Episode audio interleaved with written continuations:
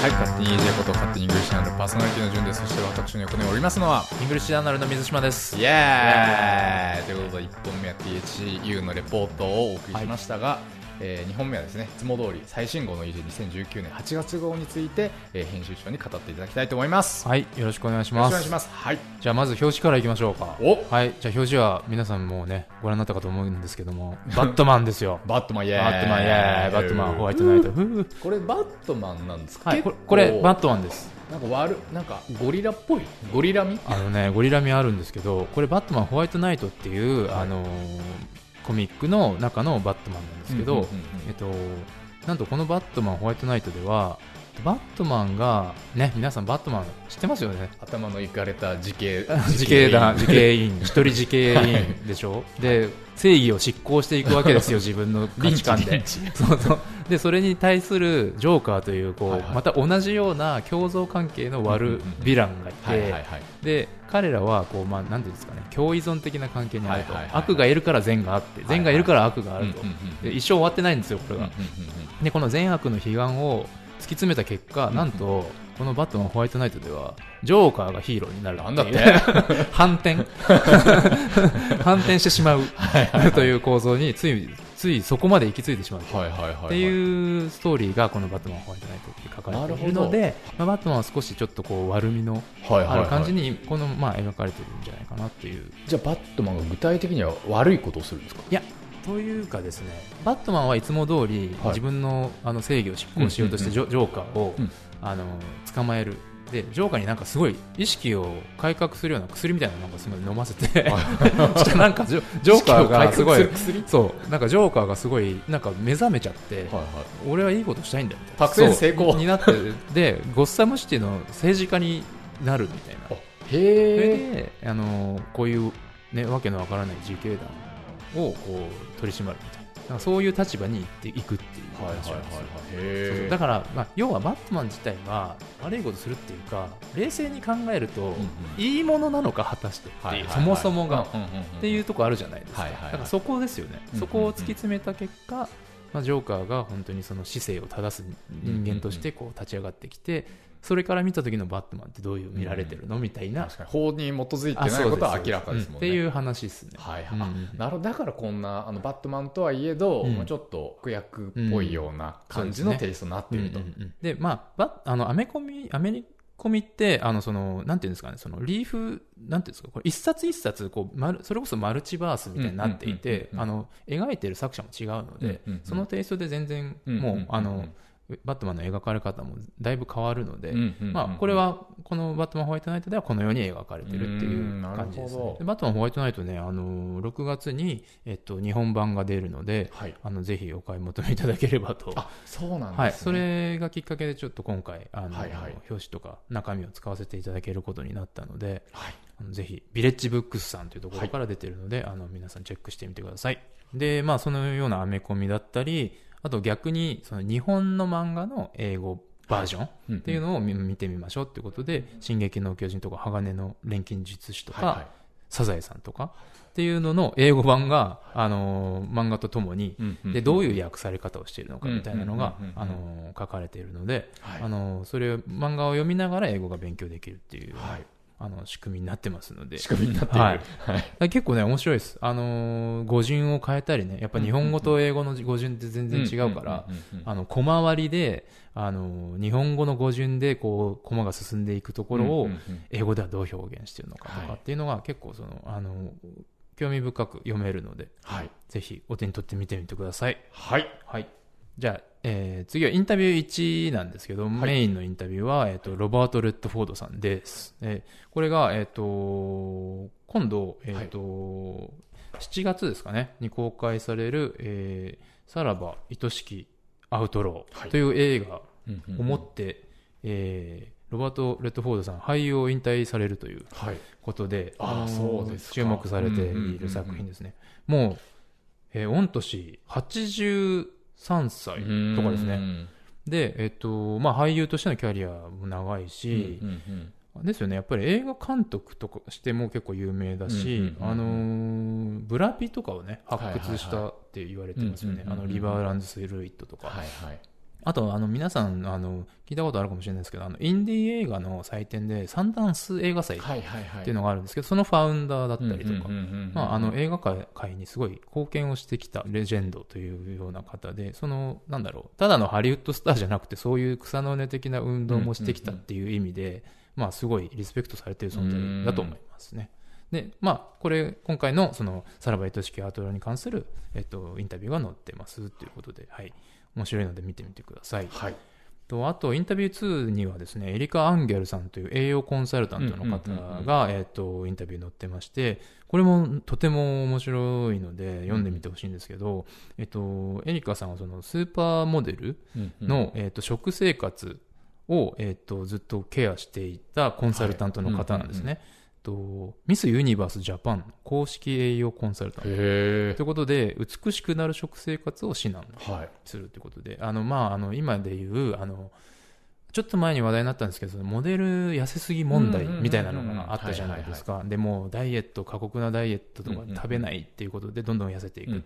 で、うそういうところにエリカさんはもう疑問を抱いていて、うんうんまあ逆の発想なんですけど、まあ、何を食べないで何を食べるかっていうところにすごい注目されている方なんですよね。で、それを突き詰めると和食だろうと。なんと。ということになったと。はいは エリカさんの中で。はいはい。エリカさんも日本にあの住まれてもうだいぶ長いんですけど、あの、和食がやっぱりその健康にいいし、美容にもいいっていうことを発見されて、で、このインタビューの中で結構そのね、あの栄養素のあの、うんうん。くちょっとしたマニアックな話とかもあって、それ聞くと、おお、あ、じゃあ和食いいじゃんみたいな。うんうんうん発酵食品が必ず入ってたりとか、うんうんうんうん。一汁三菜っていうそのスタイルの和食の中には必ず発酵食品が入ってて例えば味噌汁とかっていうのが入っててその発酵食品が実はその認知にいいんだとか、アルツハイマーとかをちょっと抑えるような要素もあったりとかするんだよとかそういう結構ねあの細かな栄養素の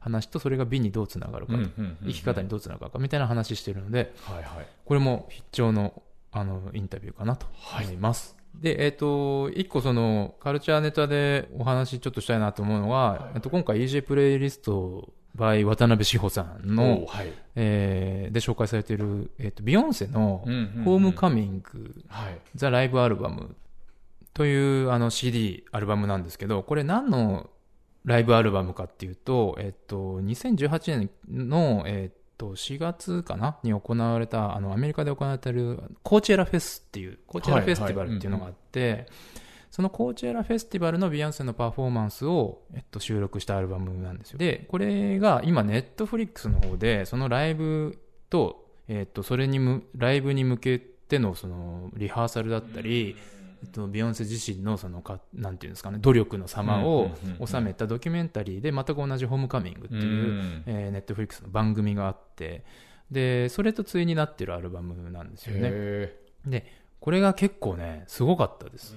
ーこれちょっとネットフリックス入ってる方にぜひ見ていただきたいなっていうので、で、パッと見て、まず、えって思うのが、100人ぐらいの、うんうん。あの、なんていうんですかね、小敵隊みたいな、はいはいあの、はいなんていうんですか、マーチングバンドはいはい。みたいなのが、ビヨンセの後ろに100人ぐらい、うんうんうんひな壇の上に100人ぐらいいるんですよ。へで、それが、えっと、まあ、演奏をしていくっていうスタイルでライブが進んでいくんですけど、とで、これなんでこのマーチングバンド形式なのかっていうと、ビヨンセが、その、そのドキュメンタリーの中でも言ってるんですけど、このコーチェラフェスをこう黒人文化の紹介みたいに、あの、したいと考えてたらしいんですよね。うんうんうんで、えっと、コーチェラフェスで黒人が、かつ女性がヘッドライナーを務めるのは、こちら始まっては初めての事か態だったんですよ。で、まあやっぱりロックの基本のあの祭典だったんで、うんうんまあ結構白人文化っていうか白人多めの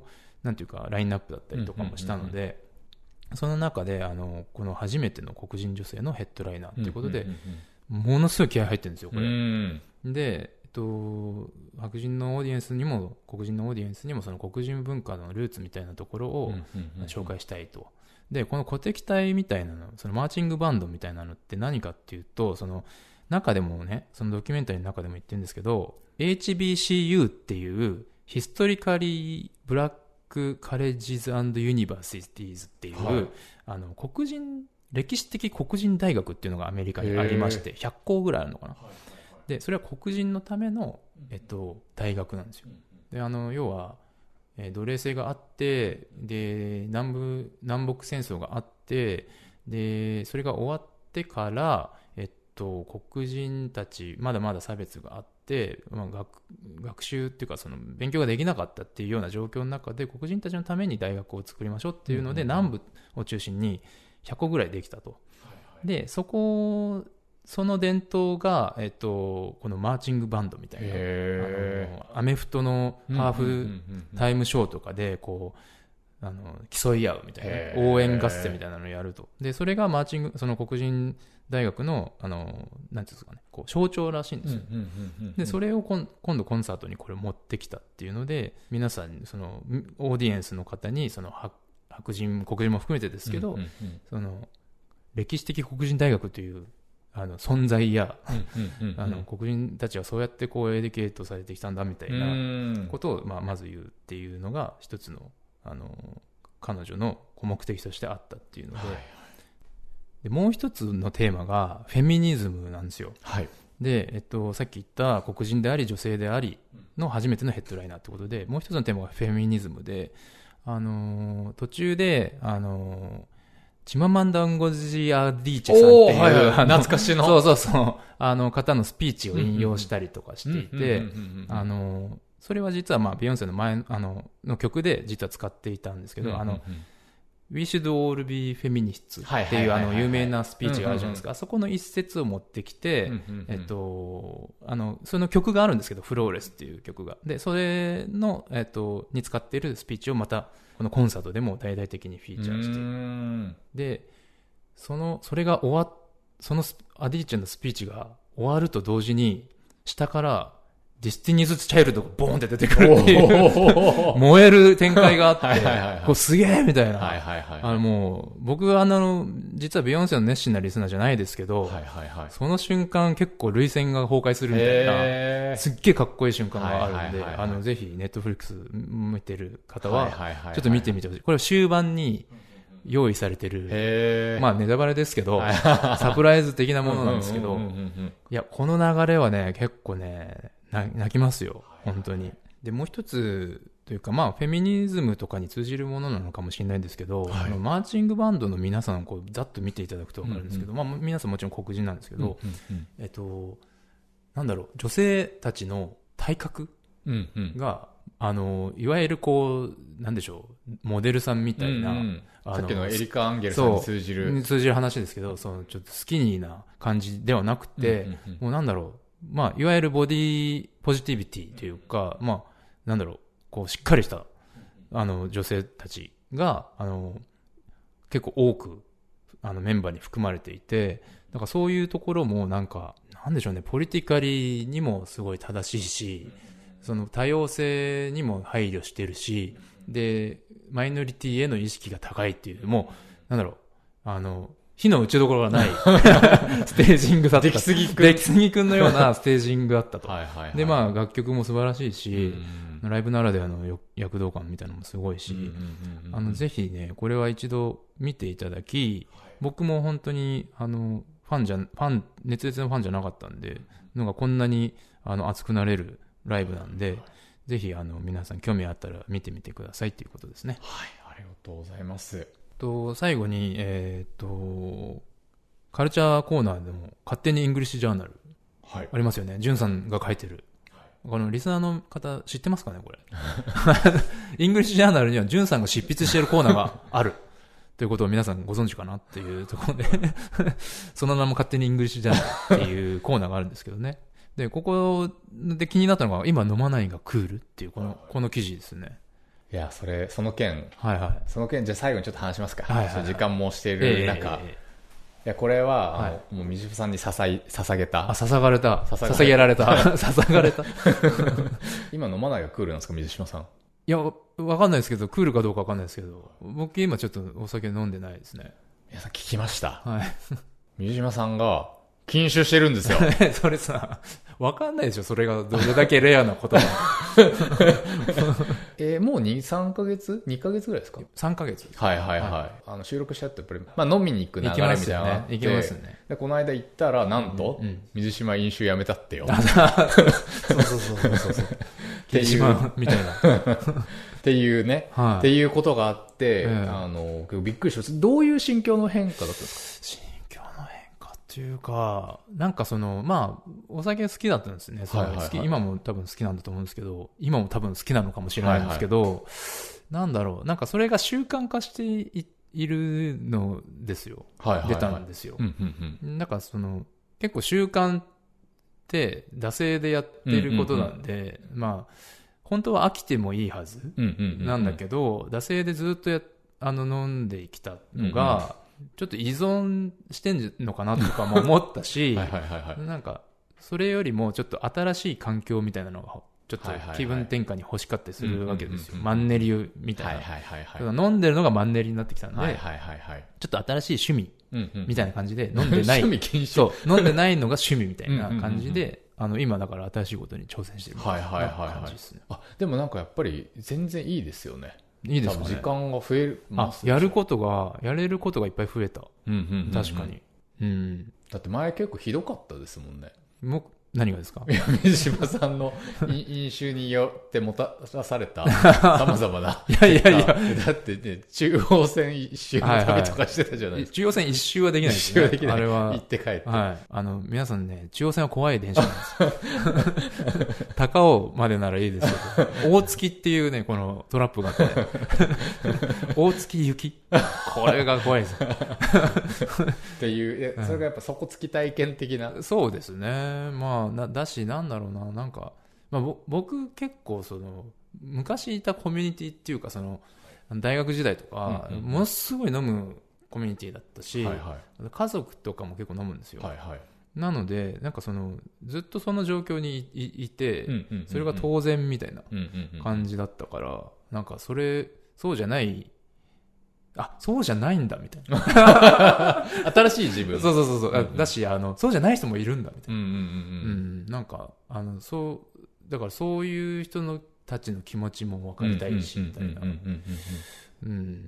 そんな感じですかね。うんはいはい。でもなんかそれって今までやっぱりその依存症って僕やっぱりすごい気になる症はい状ではいあ、、僕もです。あの、まあ、ストレスコーピングのために、のための何か、うんうんなんかあった、ショックがあった、うん。対応するためにこれする、うんうんみたいなことになると、やっぱり依存症の第一歩みたいな、ことになりがちだと思うんですけど、何か、でも飲酒、水島さんの場合は、特になんかそういう、なんていうんですかね、トリガーがあってっていう感じではなかった。ああ、ストレスコーピングのために飲んでるっていうはいはいことですか？そういう時もありますけど、はいはいはい そういう時もあります。ただ、それ続けてるとやばいなみたいな、はいはいはい。うっすらずっと頭の片隅にあ,、るんで、うんなんかどっかのタイミングでかなみたいうんな感じで、ではずっと来てたっていう。はいはいはい。僕もでも、実は一人だと全然飲まない。人間で、別に水島さんが飲まないって言って、ホッピーの黒の外、外ね。で全然問題なかった。外でいいじゃんみたいな。うん、全然外で安いし、うんしかもなんか盛り上がれるし。そう普通に、普通に居酒屋で喋って楽しいし、楽しいしみたいな全然俺これでいいじゃんって思ったんですけど、うんこの間ねえ、THU ね、THU でねだ、だいぶお飲みになられて。ていうのが、あの僕やっぱトリガーっぽいものが、うん不特定多数の人。あ でっていうか、まあ、知らない人ですよね。知らない人だらけでした知から。ない人がなんか40%ぐらいを超えたり、うんテンション張らなきゃいけないシーンだと、だって僕、普通に行く前にコンビニに寄って、薬のように、それ本当ドラ、酒を煽ってましたね。煽って、うんはあ、錠剤でいいのに、言ってたやつ。それってね、うんそれはそれでみたいな。ストレスコーピングですかね。いやでもだから、だからでも水島さんめっちゃ最初テンション低かったじゃないですか。うんで、最初、で僕からやっぱりその乾杯からの酒によって、んお、アンドレアンドレみたいな。あそうそうそうそうそうでしょ？やっぱりあれはね。切り込み隊長として、ジュンさんがこう、ガンガン行ってきて、僕があの、京都にいる外国人に話しかける中学生みたいな 状態で、修学旅行の宿題みたいなやつで、あの、行ったんですよ。でも、あの、やっぱね、だんだんナチュラルハイにこうななってはいはい。あきて、そうですね。うん。脳内報酬出て、はいビンビン出てきました。なんか最近なんかね、あの、ジュンさんと僕でよく話しているのが、やっぱ依存症の話多いんですよね。そうそう依存について話し合うことが結構多くて。これは依存なのか、依存じゃないのか。たでも本当に何らかの依存はおお酒に限らずですけどなんか誰しもがその傾向はあるような気がするんですよでそれがなんかまあお酒とかだとそれが顕著に悪影響を及ぼす可能性があるっていうのであって他にもなんかねきっとねその依存っていろんなこうフェーズでうんうんうんうんあると思うんですよね、いや、あると思いますし、で今回あの私あの、ちょうど記事で書いたのが、えーこの連載というか、このトレンドコーナーでもご紹介した、えーなぜ科学はストーリーを必要としているのか、まあ、ポッドキャストでもご紹介したと思うんですけれども、えーそれを訳された坪子さんが、えーこれまた訳していらっしゃる、えー生と愛の脳科学っていう本からまあ引用したこととかも紹介してまして、はいでこの生と愛の脳科学ではやっぱり科学的にはその還元主義というか、うん。人間は歩く関数だったじゃないですけど、うんまあ、いろんな脳内報酬系の奴隷だみたいな話が書いてあってでそれって結局食べることによる快楽だったり、うん。性による快楽だったり、育児による快楽だったり、まあ、人間が繁殖繁栄するためにさまざ、まな報酬が用意されていて、うんうんやっぱそれそれの奴隷に結局我々は、えー奴隷であると。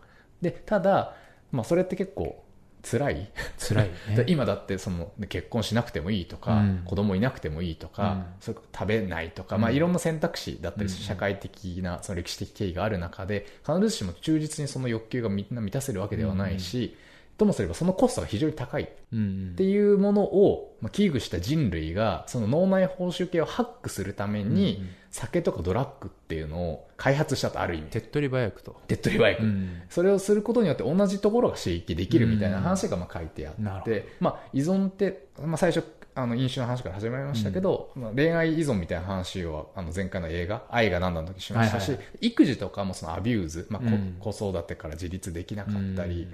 だいろんなかんいろんなものが考えられるので、まあ、結構いろんなところに落とし穴があるんじゃないかっていうふうに思いますし、でも脳内報酬がない人生って辛いじゃないですか。あそうそう。それはわかります。そうだから、まあ、音楽とかもすごいドラッキーなところはあると思いますし、なんとかその合法的かつうん。そのオーガニックな 何か、はいはい。何かをうん。我々うん。は獲得していく必要がある。があると。はい。それが何か、それは何かと。えーということが、まあ、今回の連載ではね、そう書いてあるので書いてあるので。皆、さんちょっとぜひ見てみてください、はい。うん、あとすみません、この記事、僕ちょっと不満があるんですけど、はいはい。何ですか？あの、一応二つ不満があって、はい。あの僕この記事の書き出しが、うん。ロバート・ダウニー・ジュニア、うんブラッドリー・クーパー、うん。アン・ハサウェイ、はい。これらの名優の共通点をご存知だろうか？うん。過去の EJ インタビュー掲載者？そうかもしれない。しかし考えられるもう一つの答えはうん。って書いてるんですよ。はいはい。わかります？この問いかけていくスタイル。わかりますわかります。こう押しちゃう押しちゃ。う、はいはいはいはい。そしたら、うん。もうネタバレしてやんの。リード文でネタバレしてやんの あそれを書いたの僕です。っていうっていうのと、不満 一つの不不満一つ満一ね不満はい一不満一はい。不満2が、あの、まあ、今回あのちょうどアメコミ特集っていうので良かったんですけど、うん。そのね、ロバート・ダウニー・ジュニアの写真とかうん。載せてもらってるんですけど、うん。これもまあリード文で、うん。ジュンさんの大好きな映画、アイアンマン、アベンジャーズシリーズ主演、ロバート・ダウニー・ジュニアがかつてドラッグやアルコールの依存症に苦しみって書いてあるんですけど、はいはい。このジュンさんの大好きな アイアンマン、アベ子供かだってそうチョコレートかっていうね。僕、だからね、あの、この、何、原稿のも、元、ゲラ、うん送ってもらったこれはさすがに、うんこれはどうかと。おっさんやぞと。うん言われましたって言ったんですけど、これは変わってない。あの、ちょっと可愛さを残しておきたいじゃないですか。おっさんやぞ。はい、ということで、あのね、水島さんに捧ぐ、はいあすいませんえーありがとうございます今回の捧げられちゃう600文字のラブレタありがとうございまー、す。ぜひ皆さんも、はいあの、見てみてください。みんな印象はほどほどにね。ドラッグダメ。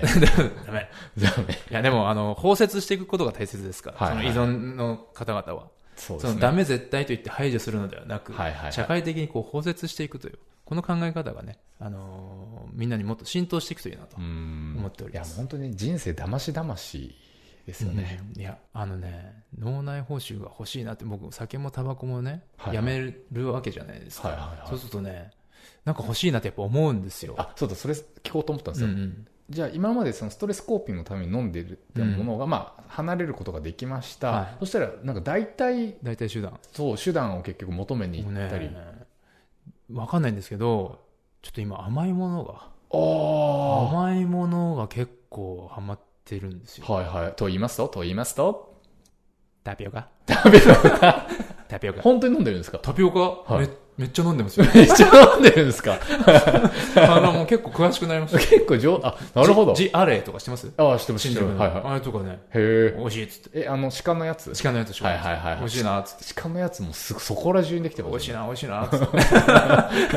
タピオカ美味しいなっつって。へえとかね、やっぱなんか、味覚が変わるんですかね。でも多分それが僕の脳内、その脳内報酬まあ甘いもものとかもそうですよねに代替手段としてなってんのかなと思う。ただね、悪いことっていうのはね、やっぱりね、したいわけですよ。ああそうですか。そのなんか、まあ悪くないですよ。そのお酒は悪くないですけど、その、法律でうんうんうん。20歳まではダメとかあるじゃないですか。うんうんうん。そういうも嗜好品？はいはいはい。そういうこうちょっと、規制のある嗜好品っうんうんて、なんか大切な気がして、うんうんうんうん。うん、だからそういうちょっとこう悪いといううんうんうん。か、ちょい悪うん体に悪い思考みたいなのって、は豊かにじゃないですか。は 僕のね、最近の よく言う豊か。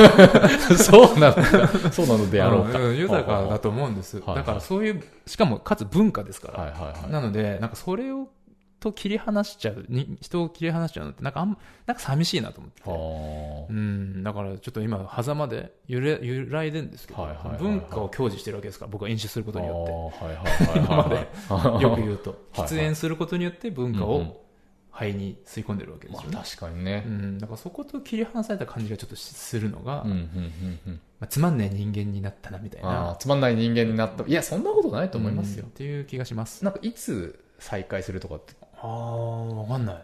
もうこのままずっと突っ切る？のかもしれないし、はいはいはいどっかでまずそんな別に決決め決めないってことですよね。決めてないですね。うん。あそれはいいですよね。めた方がいいのかもしれないですけどね。いや決める必要もないんじゃないですか？うん、そうかな。といったところではい。みんなも禁酒してみようか いや、っていうか、うんまあまあまあね、そうですね。トレンドだし。